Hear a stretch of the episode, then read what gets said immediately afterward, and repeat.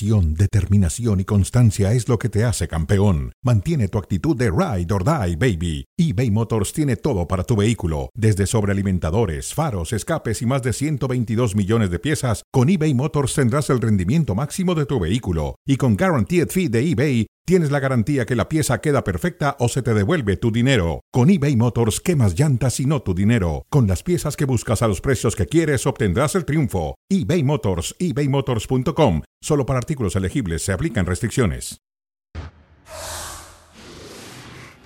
Gusto en saludarles, aquí estamos eh, de nueva cuenta en Fuera de Juego y les eh, presentamos lo que ocurrió en el arranque de esta jornada en la Liga Española. El Villarreal se enfrentaba al conjunto del Getafe y acumulan otro empate más. Esta vez, Fernando Palomo, te saludo con mucho gusto. Uno a uno.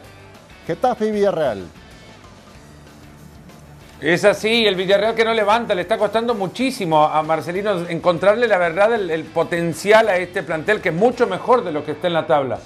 Exactamente, Maximovic, Jared Borgetti anotaba el primero, corría el minuto 24 y así lo sentenciaba, empezaba ganando el conjunto del Getafe. Sí, de, segunda jugada, parece que es una jugada obviamente prefabricada, ¿no? Y, y regularmente cuando las cosas se alinean, terminas terminándola bien la jugada. Exactamente. Alberto Moreno aparecería para lograr el empate definitivo. Sí, un Villarreal que ya cambió de entrenador, que continúa de media tabla para abajo. Apenas esto le sirve para moverse ahí entre los lugares 13-14. Ahí está la anotación que ocurría al minuto 56 y el Getafe está instalado en media tabla un eh, duelo que tiene como antecedente el que Marcelino y Bordalás, los hoy entrenadores que se vieron las caras en este partido, han tenido momentos tensos y ahora repartieron puntos. Así es como está la tabla con eh, el Real Madrid líder, 10 puntos más que el Barcelona, Girona incrustado en la segunda posición y nos viene más de la fecha 25.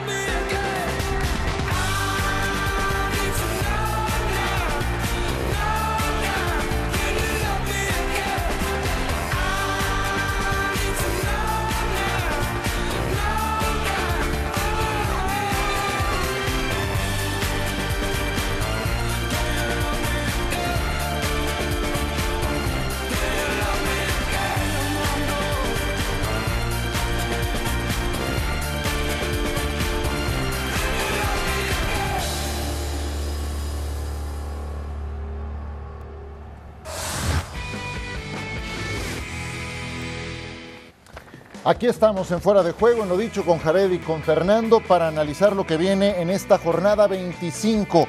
Y tendremos en principio al Fútbol Club Barcelona que va contra el Celta, Jared. Sí, así es, un Barcelona que no ha encontrado su rumbo, un Xavi que eh, ha hablado mucho fuera de la cancha y lo ha, dejado de hacer, creo, dentro del vestidor y en el convencimiento de sus jugadores de lo que se tiene que hacer dentro de la cancha, eh, de su continuidad, de que si se va a mitad del torneo, que si pierde eh, unos partidos antes de que termine el torneo puede salir. Hay mucho, hay mucho y desafortunadamente para él creo que es un, un, es un técnico que no suele quedarse callado en muchas ocasiones, ¿no? Tiene que responder y eso no le ha ayudado mucho. Exactamente. Vamos a escuchar ahora a los entrenadores, tanto a Rafa Benítez como a Xavi, rumbo a este partido que será en Balaídos. Vamos a jugar contra el Barcelona, que es un gran equipo, con grandes futbolistas, con un buen entrenador, y lógicamente va a ser difícil. ¿Que es una oportunidad para nosotros? Sí, porque jugamos en casa, sabemos que la gente va a estar apoyando y tenemos muchas ganas de, de hacerlo bien y de conseguir los tres puntos. El Barça estamos obligados eh, a cosechar éxitos, a ganar partidos y sí, y si queremos competir, eh, optar todavía al título de liga, mañana tienen que ser tres puntos. Ya hemos fallado eh, suficiente, no podemos fallar más. Eh, se trata de, de, no fallar nosotros e intentar que tanto Girona como Real Madrid puedan fallar. No dependemos de nosotros mismos en, estos, en estas alturas de temporada, pero hay que seguir. Yo sigo siendo positivo, sigo estando motivado, sigo pensando en que podemos acabar de, de, muy, de muy buena manera la temporada y, y en eso estoy, trabajando en esto. Normal, lógico O sea, al final es una decisión eh, que creo que la tomo por el bien del club, sobre todo. Siempre eh, he antepuesto al club por encima de, mi persona, así ha sido toda mi vida, mi carrera y seguirá siendo en el, en el futuro, así que normal, normal. Lo veo normal, lo, que, lo que no nos, no nos importa demasiado, simplemente que, que estamos centrados en el trabajo, sabiendo que queda todavía por competir Liga y Champions y que, y que las vamos a luchar. Ahí están las palabras de los dos entrenadores. Ese número es escandaloso. 33 goles en contra son los que lleva el Fútbol Club Barcelona en esta temporada y fue el equipo menos goleado la anterior. Para que la mitad de esos, yo creo. No, menos todavía, sí. La tercera parte, qué sé yo, no, no tengo en mente el, resultado o la, o la, cantidad de goles en contra. 18 goles en contra la temporada anterior. 18, sí, exactamente. Pero a estas alturas a estas 38 fechas, ¿no? Era la tercera parte, una cosa así, sí, por eso es escandaloso. Eh, Fernando, para darnos una idea, son los mismos goles que ha recibido el Cádiz, que hoy está en puesto de descenso. Son dos goles menos de los que ha recibido el Celta, que está en el puesto 17, el último peldaño que da salvación. Eh, creo que está muy claro que este es uno de los grandes problemas del Barcelona en esta campaña. Ayer charlaba con Ronald Araujo y decía, bueno, que el Barcelona está concentrado ahora en resolver problemas y luego no querés profundizar mucho en ello porque al final no te terminan diciendo nada, pero intuís evidentemente que los problemas pasan por la zona en la que él justamente está. No digo que sean eh, de su total responsabilidad, pero es que ves directamente goles anotados, la línea te lleva a, una, a eh, un lugar muy... Hay que trazarla muy corta para llegar a la defensa o al arquero y la realidad es que no pasa por ahí pasa por cómo el Barcelona ataca. Y dirá, bueno, ¿por qué, tiene que ver la, manera de atacar con los goles que te hacen? Es que es un equipo que juega con la línea muy adelantada y que termina dejando muchos espacios cuando ataca entre sus líneas y sobre todo en los pasillos. Si vemos la, la relación de goles que ahora repasamos, todos son campo abierto. Este error de Cancelo, evidentemente, pero campo abierto, con espacios, con retroceos, recorridos que toman al fondo mal parado porque está atacando mal hacia adelante. Y esto son cuestiones que le corresponden al banco resolver y que en esta temporada no las ha resuelto. Tampoco se puede decir que la anterior no tenían el problema, el tema es que la anterior tenían a un Ter Stegen que estaba en modo Superman. Sí, ¿coincides en ese enfoque de la cantidad de goles recibidos? Sí, obviamente, cuando un equipo está yéndose al frente, queda, eh, queda eh, descubierto atrás. Pero eso ha sido así desde hace muchísimo con el Barcelona, ¿eh? Desde que estaba Guardiola y que implementaron este, este sistema de juego de, la tenencia de balón y de eh, atacar con muchos jugadores, ¿no? Que defensores también participaran, que los volantes fueran hasta adelante, que también los laterales fueran. Para mí radica mucho la situación en que dejaron de hacer la parte defensiva arriba. ¿no? La parte que, que lo vemos hoy, un equipo que intenta lo mismo que es el City de Guardiola, es recuperación ahí.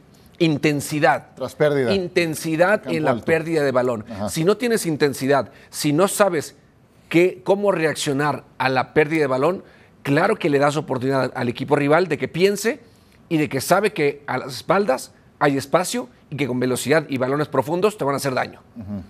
Y si no tienes jugadores que, que, por velocidad te puedan alcanzar, que puedan tácticamente eh, resolver problemas, que defensivamente también sean mucho más fuertes, sino que solamente la parte ofensiva sea lo que los distingue, entonces te das cuenta que es un equipo que puede ser vulnerable.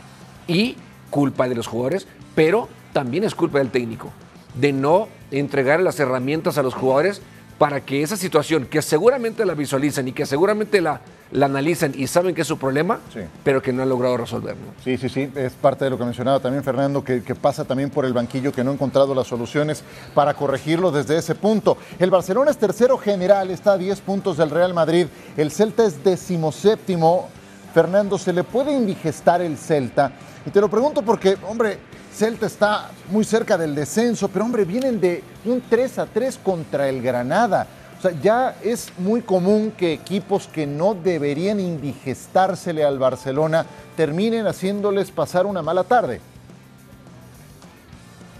No tan, yo creo que tantos eh, espacios en los cuales pueden explotar al Barcelona que hay equipos como Granada la fecha anterior o como un Celta en las condiciones actuales que saben que pueden que optan por opciones en el partido y se crecen porque creen que pueden vencerles, porque saben que hay espacios para, para vencerles. Celta no solo se le puede indigestar, es que ya tienen antecedentes y varios en, en los últimos años. Esta misma temporada estaban arriba 2 a 0 y tuvo que remontar el Barcelona para ganarlo 3 a 2. No hace mucho tiempo también ellos le remontaron al Barcelona un resultado para empatarles un 3 a 3 cuando estaba Sergi Barjuan en el, en el banquillo. Una victoria en los últimos ocho partidos en Balaídos creo que define claramente lo difícil que es jugar en esa cancha. Y hemos hablado, no sé si ahora se tocaba o no, pero es que este estadio ha cambiado ya en cuatro ocasiones el césped y nada garantiza que este último cambio esté en condiciones como para que el Barcelona se sienta cómodo para desarrollar un juego a ras de césped, con lo mismo que puede terminar siendo una, una, una piedra en el, en, el, zapato para el equipo de Xavi, con lo que le cuesta mover la pelota, que además le, le toque hacerlo en un césped en malas condiciones. Uf, el césped. ¿Te acuerdas cuando se quejó del césped? Que no lo regaban, que estaba hacía lento el juego, que estaba muy fuerte el sol y que la temperatura no era idónea para jugar. El Celta, el Celta es eh, uno de los últimos de la tabla, pero por momentos el castigo ha sido excesivo en algunos resultados que ha recibido. Y sin ir más lejos, en la actual, en la actual racha reciente trae cuatro derrotas y apenas una victoria, algunos en eh, una de ellas en la Copa del Rey contra la Real Sociedad, pero también... ¿Estás de acuerdo que son, son, son peores los resultados que el juego? Este, equipo, este equipo merece mucho más de lo que tiene en la tabla. Sí, sí, sí, tiene algunas bases de orden, tiene algunos jugadores interesantes en el ataque. Eh, Iago Aspas sigue siendo un jugador importante, aunque a veces ha visitado la banca. ¿Tú cómo ves? ¿El Celta también se le puede volver a indigestar al Barcelona? Ocurrió cuando se enfrentaron en la primera vuelta, Jared. Sí, claro, porque creo que ahorita eh, el equipo de Barcelona anímicamente no está. No está, ni individualmente ni colectivamente. y, reforzando lo que decía eh, Fer, para mí creo que, Celta tiene ejemplos muy recientes, ¿no? De cuando eh, quieres hacerle daño a Barcelona y, sabes cuál es la forma, pero no, no le encuentras el momento.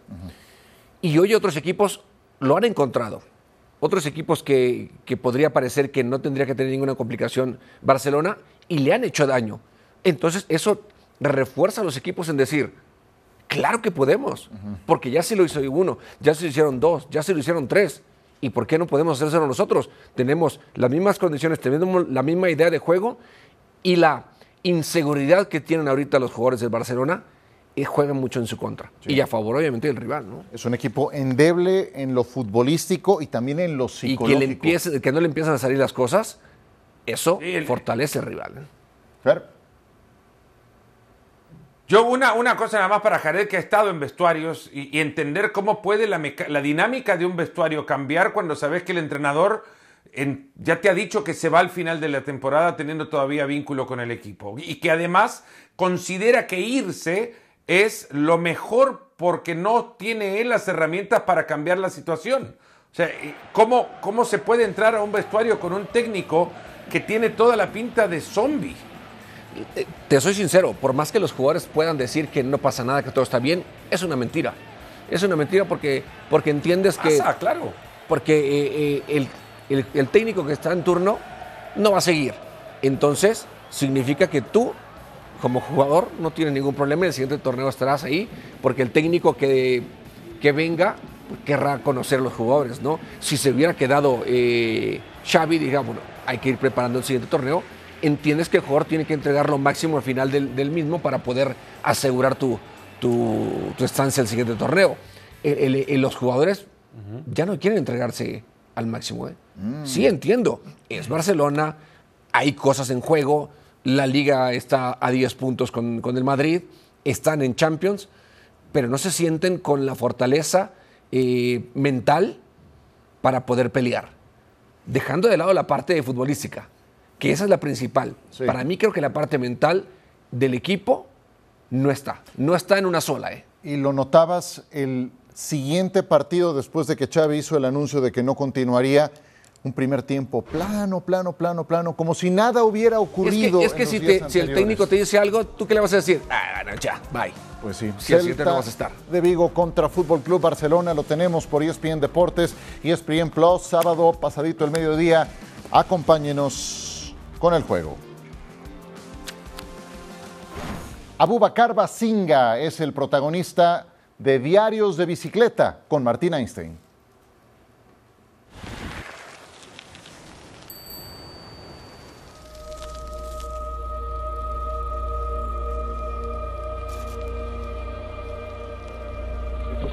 Año pasado, más de 6.600 personas murieron en el mar intentando llegar a las costas españolas. La ruta canaria sigue siendo la más mortal del mundo. Estas son las huellas de los que consiguieron llegar tras un viaje largo y peligroso a Canarias, el archipiélago más cercano al continente africano y una de las puertas más utilizadas para entrar a Europa. Abocar, Muy buena. ¿Qué te pasa cuando estás frente a, a estas pateras? Un sitio pues que significa mucho para mí, mucha tristeza, pero dentro de eso también mucha felicidad por los que han podido llegar a venir a buscar un futuro mejor para su vida y también que descansen en paz los que querían lo mismo y pero que no hayan podido llegar a donde querían llegar. Siendo todavía un niño, Abubakar sintió que debía cruzar el mar si quería cumplir su sueño. Vi que eh, en mi país la cosa no iba a ser fácil porque al final ya hay muy poca probabilidad de poder llegar a ser un futbolista profesional. Un tío lo acompañó hasta la costa. Tras cruzar más de 1.500 millas, emprendió la parte más riesgosa del viaje con apenas 14 años.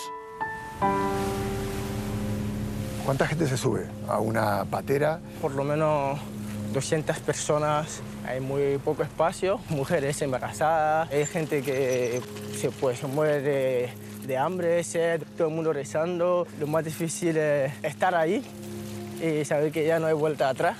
¿Y cómo son las noches allí? Eh, pues oscuro, donde no se ve nada y en ese momento pues las olas son más peligrosas, se pasa más miedo.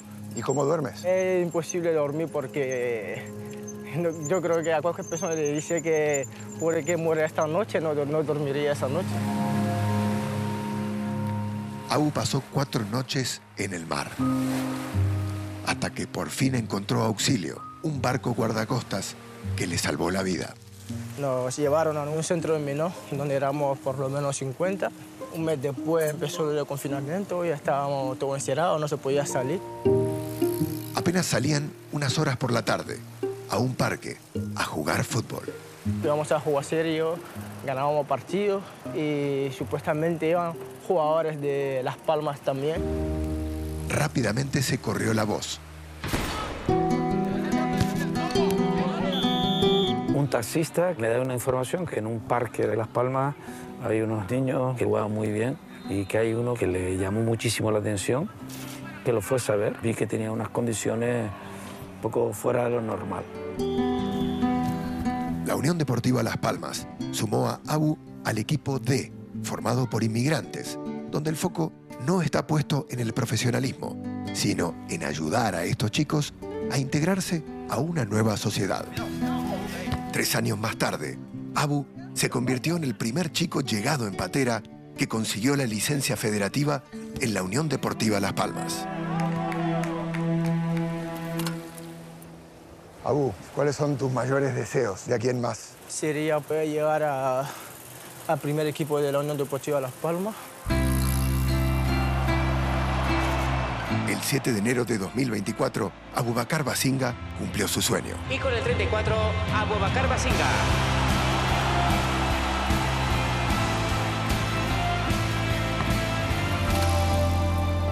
Historia de Abu es la excepción a la regla.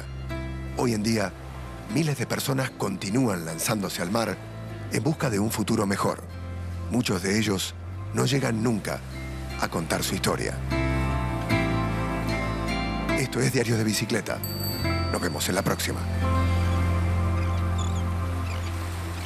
Bueno, está claro que llegó hace muy poco, que tuvimos poquísimos entrenamientos para poder trabajar. Él está intentando aprender el idioma, eh, in- involucrándose muy bien con sus compañeros, con el vestuario. y bueno, todo el camino lo llevará de a poco a, a tener minutos cuando lo creamos oportuno.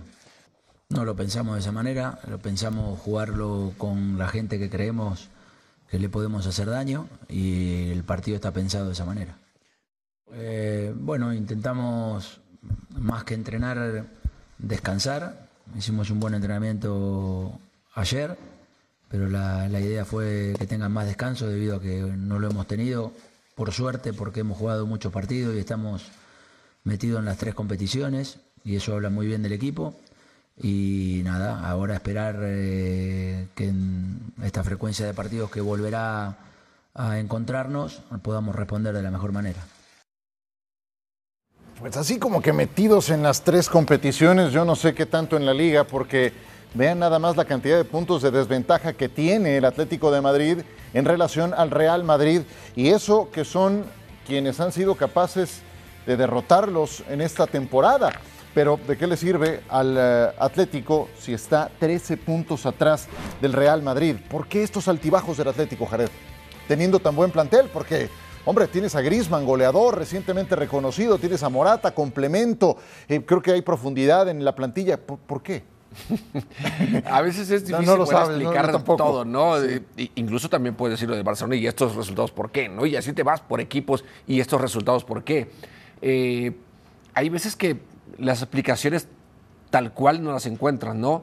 Es mucho más fácil cuando sabes que algún jugador está lesionado, jugador importante de, de la plantilla, que, que te puede hacer falta a, a alguna posición en especial, un jugador que te pueda marcar diferencia. Pero hay veces que eh, el, el, fútbol no está, no se va, ¿no? Lo, lo que practicas, lo que quieres hacer eh, durante un partido y que planeaste durante la semana, llega el momento del partido y las cosas no salen. Hay torneos, créeme, Ciro, en los cuales piensas, dices, híjole, quisiera que este se acabara ya. Sí. Quisiera que esto se acabara ya porque no, no le damos, no la encontramos. Y hay veces que es mejor parar y analizar a, a profundidad que, que, querer sobre la marcha cambiar algo. Y más sobre, sobre equipos que obviamente eh, la exigencia siempre es al tope. ¿no? Sí, bueno, ciertamente están todavía vivos en Champions, que les viene un toro muy bravo que es el Inter. Ciertamente están vivos todavía en la Copa del Rey, donde se han descarrilado, Fer, es precisamente en el torneo de liga, donde están en un distante cuarto lugar y a una buena distancia del Real Madrid. Eh, ¿Cómo defines el presente del Atlético de Madrid? Y ojo, porque ya Las Palmas fue capaz de derrotarlos en el semestre anterior. Sí, hay una cosa, por un lugar a donde posar la mirada. Creo que el Atlético de Madrid se le ha olvidado que la, la, liga también se juega fuera de casa. Ya a esta altura en la temporada tiene más derrotas de visitante que toda la pasada campaña y, tiene que, no porque no pelee los partidos, pero que tiene que salir a, pelear, a, a jugar de otra manera. Fuera de casa le ha costado muchísimo. Pasó una racha de cuatro derrotas consecutivas, han perdido el último eh, más reciente, ahora ya suman, como te digo, muchas más derrotas fuera que toda la pasada eh, temporada y creo que por ahí es donde se le puede empezar a encontrar una explicación a este equipo, que es cierto que tampoco tuvo en el fondo una continuidad cuando bien andaban las cosas, se le empezaron a caer futbolistas, Jiménez, Savic y, no le funcionó su Junsu en el fondo como para eh, encontrar recambios. Si no, me, concentro en algo sería en, en, creo que entender que el Atlético fuera de casa eh, ha sido un equipo muy muy de mitad de tabla, la verdad, ¿no? un equipo bastante regular y no se puede pelear una liga siendo un equipo regular fuera. Sí, tanto que fueron a Las Palmas y perdieron dos goles a uno. Hombre, de mucho mérito lo que ha hecho el equipo de García Pimienta, que está compitiendo de media tabla para arriba en su regreso a la primera división. Pero retomando lo del Atlético de Madrid, brevemente, Jared, y viene el Inter como próximo rival. Cuando te encuentras un Atlético de Madrid con tantos altibajos y al Inter, subcampeón de la Champions, y en el momento que está en la Serie A, ¿qué avisoras para lo que viene en la Liga de Campeones? Entiendes que eh, los equipos del Cholo lo último que van a, van a dejar de hacer es correr, ¿no? Y que van a ser intensos. Rendirse nunca. Pero también del, de, del otro lado también tienes un equipo y una liga que es así, ¿no? Y que, y que está en mejor momento que tú, que futbolísticamente lo demuestra cada fin de semana y que individualmente, pues obviamente que la diferencia se ve, se ve abismal. Así es que difícil lo veo para el Cholo, aunque hay que descartarlo porque en muchas ocasiones ha dado sorpresas inimaginables el Atlético de Madrid de Cholo. Llega como víctima el Atlético Fer ante el Inter. No creo que tanto así, pero, eh, pero creería que eh, enfrenta a un equipo que es mejor, no solo por el momento de forma, sino que es un equipo que es mucho más regular que ellos. Ha sido un equipo que sabe, que ha retocado en cada una de sus líneas el plantel que llegó a la final de la Champions pasada, que tiene en Pavar a un futbolista de, de enormes cualidades, y, pero virtudes que pone de manifiesto en un equipo que necesitaba de un eh, lateral que pudiera subir así, de un central también que le diera garantías cuando juega en esa posición. Juega con, con una línea de tres que también le va a, proponer al Cholo muchísimos eh, retos arriba cuando ahora no cuenta con un Morata en buenas condiciones. Por eso el descanso a Memphis y a Griezmann para el partido de, de mañana, con un día de descanso también porque han jugado hoy viernes ante la Salernitana y además con una gran defensa, apenas dos goles en contra en los últimos seis partidos. Es inferior, pero no creo que en plan víctima. Le hicieron cuatro goles a la Salernitana, un partido en donde pelotearon auténticamente al sotanero de la Serie A, ganaron con autoridad, tienen un día adicional de descanso en relación al Atlético de Madrid que estará jugando este sábado ante Las Palmas por E ESPN Deportes y ESPN Plus. Trampa no, porque nosotros sabemos de la calidad del Sevilla. Yo tengo, vamos, cero dudas de que va a ser un partido complejo en el que nosotros tenemos que estar a un buen nivel eh, y además sostenerlo eh, durante el, el cómputo global de, de minutos que dure el partido, porque es un, es un equipo que, que es capaz de en cualquier acción, sin, sin tampoco dominar el partido, sin tampoco dominar el juego, en un despiste, en una contra, en un balón parado, tiene esa capacidad, esa calidad. ah, tiene jugadores determinantes en, en la zona ofensiva. Por fin hemos encontrado semanas en las que entrenamos bajo esa atmósfera. Eh, como también somos capaces de, ver cómo el entorno se transforma, pues afortunadamente es ese, es ese lo que nos empuja a no decaer. Nosotros creo que dentro de ese ambiente de optimismo tenemos que mantener la, humildad de saber todo lo que hay que hacer todavía para mejorar y para ser un equipo del nivel que merece el club. Cómo se han movido en la tabla el Valencia y el Sevilla. Un Valencia que se ha mantenido ahí en la media tabla. Empezó muy bien la temporada, pero evidentemente fue tomando su nivel, pero está en un noveno lugar que para como se presentó el mercado de verano, pues hombre, ahí se mantiene y el Sevilla sí que ha estado con problemas. Recuperó Fernando la brújula el Sevilla tras las victorias ante Rayo, Vallecano y Atlético de Madrid.